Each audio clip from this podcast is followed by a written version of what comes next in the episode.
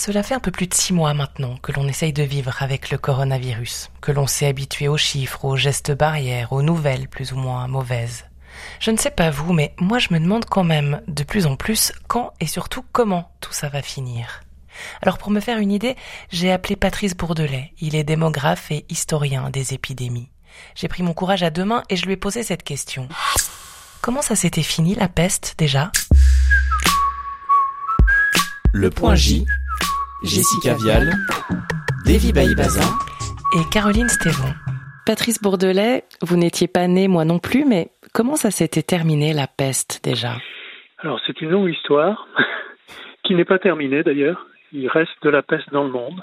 À Madagascar, par exemple, les épidémies de peste se sont terminées pour nous en Europe occidentale par la peste de Marseille en 1720-22.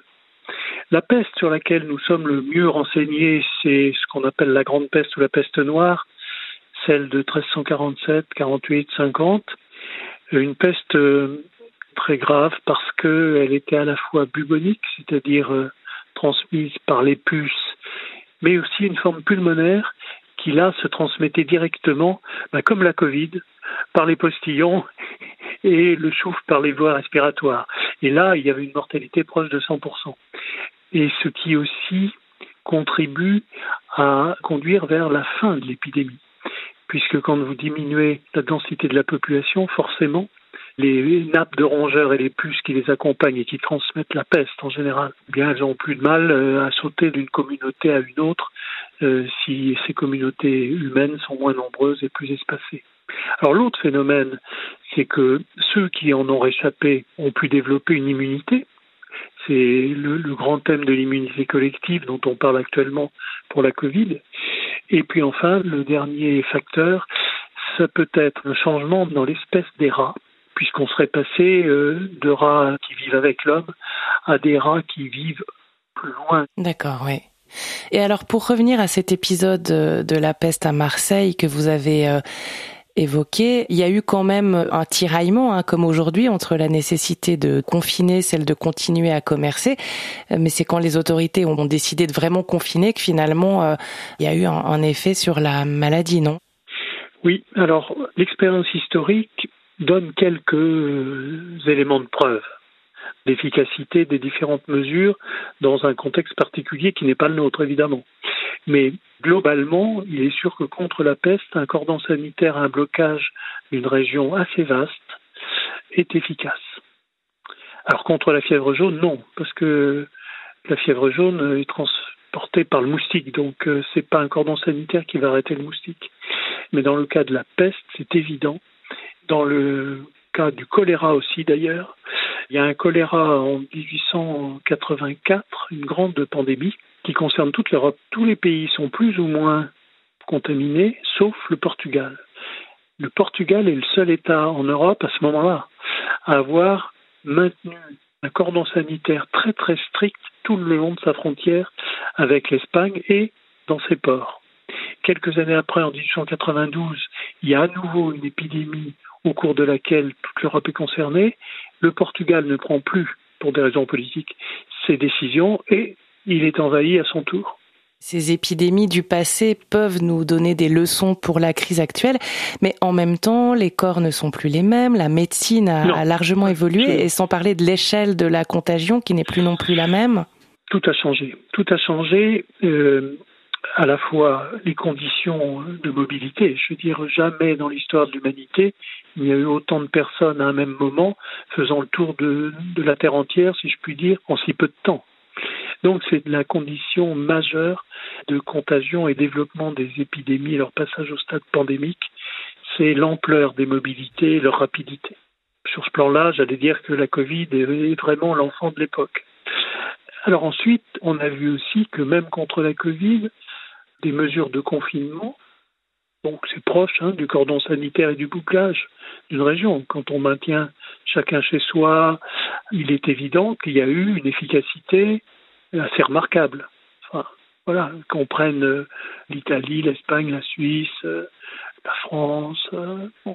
Il y a eu une efficacité du confinement et d'ailleurs des problèmes ensuite qu'on est en train de vivre liées aux vacances, à la reprise de la mobilité, des contacts, des voyages, et, donc à un regain un petit peu de cette épidémie. Donc ça veut dire que la, clé, si on regarde les épidémies euh, précédentes, elle est vraiment soit dans le confinement, soit dans la vaccination, pour autant que ce soit possible? Oui, alors il y a l'immunité acquise quand même. Nous sommes des gens pressés aujourd'hui, donc nous vivons une épidémie depuis quoi Allez, euh, six mois à peine. Il nous semble que c'est toute une éternité déjà. Mais quand on parle de la peste, la peste durait, euh, aller d'une région à l'autre pendant deux ans, trois ans, quatre ans, cinq ans. Et donc l'immunisation s'effectuait pendant cette période-là. Donc c'était une façon d'en sortir, puisqu'il n'était pas question à l'époque de vaccin, évidemment. S'il y a vaccination possible dès le premier trimestre de l'an prochain, il n'y a plus d'épidémie de Covid. Et il n'y a donc plus besoin de confiner et de limiter la mobilité. On peut reprendre une vie normale, au fond. Une vie normale comme celle à laquelle aspirent les personnages de Camus dans La peste, vous l'entendrez en fin de ce podcast. Mais justement, comment on sait qu'une épidémie est vraiment finie? À l'image de la polio qui vient officiellement d'être vaincue en Afrique, mais dont on annonce déjà de nouveaux cas. Vous savez, c'était l'un des grands programmes d'éradication pensés à l'OMS dès les années de 1980. Ils ont annoncé plusieurs fois être très proche de l'éradication et à chaque fois, il y avait un petit secteur qui n'avait pas été correctement couvert par la vaccination et qui permettait à l'épidémie de redémarrer. Et donc, comment peut-on être sûr finalement qu'une épidémie est éradiquée? À quel moment on peut relâcher un peu l'attention bah, C'est ça le vrai sujet, au fond. Euh, c'est que nos gains de santé publique sont jamais acquis. Et on l'a bien vu avec la désagrégation de l'Union soviétique, en fait. Quels qu'aient été les défauts du régime précédent, il avait réussi à mettre en place une structure de contrôle et de la santé publique et de vaccination régulière obligatoire, etc. Or, avec la dislocation de l'Union soviétique, ces contraintes-là ont disparu, se sont allégées. On a vu renaître la diphtérie, par exemple, et vous voyez bien ce qui se passe avec la rougeole depuis quelques années. Le fait d'avoir allégé la pression sur les parents, eh bien, a donné lieu petit à petit à une multiplication des cas et aujourd'hui à euh, des décès, même dans nos pays, tous les ans. Parce que le milieu naturel est là et que les niches écologiques euh, des virus et bactéries euh, ne disparaissent pas parce que vous avez vacciné la population. Donc ça veut dire qu'on pourrait aussi tout à fait voir réapparaître la peste puisque c'est le début de notre conversation chez nous en Europe Oui, alors tout est toujours possible, mais je pense que la surveillance sanitaire est relativement forte et puis que la peste serait euh, très vite identifiée, donc très vite traitée, puisqu'aujourd'hui on dispose de traitements antibiotiques très efficaces contre la peste.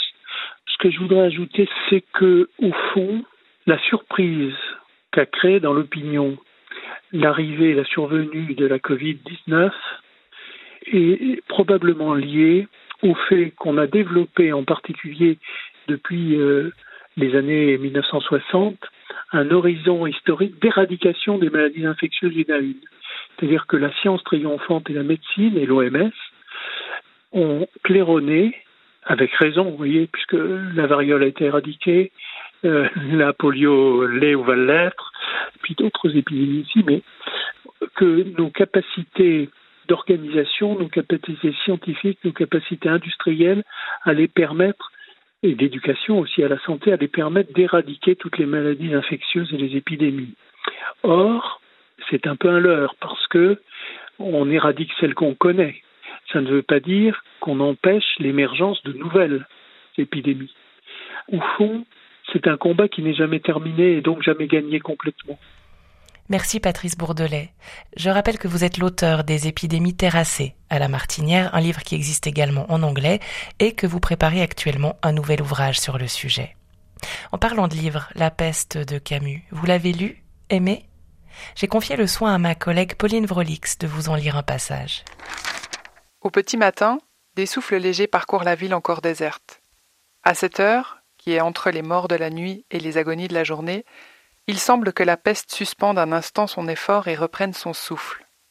Toutes les boutiques sont fermées, mais sur quelques-unes, l'écriteau, fermé pour cause de peste, atteste qu'elles n'ouvriront pas tout à l'heure avec les autres. Des vendeurs de journaux encore endormis ne crient pas les nouvelles, mais, adossés au coin des rues, offrent leurs marchandises aux réverbères dans un geste de somnambule. Tout à l'heure, réveillés par les premiers tramways, ils se répondront dans toute la ville, tendant à bout de bras des feuilles où éclate le mot peste. Y aura-t-il un automne de peste? Le professeur B répond Non. 124 morts, tel est le bilan de la 94e journée de peste. C'est beau, non? Cet épisode du Point J se termine en littérature. Merci Pauline. Vous trouverez les tomes précédents sur Deezer, Spotify, Apple Podcast et Play RTS. Merci de nous écouter et à bientôt. Le Point J.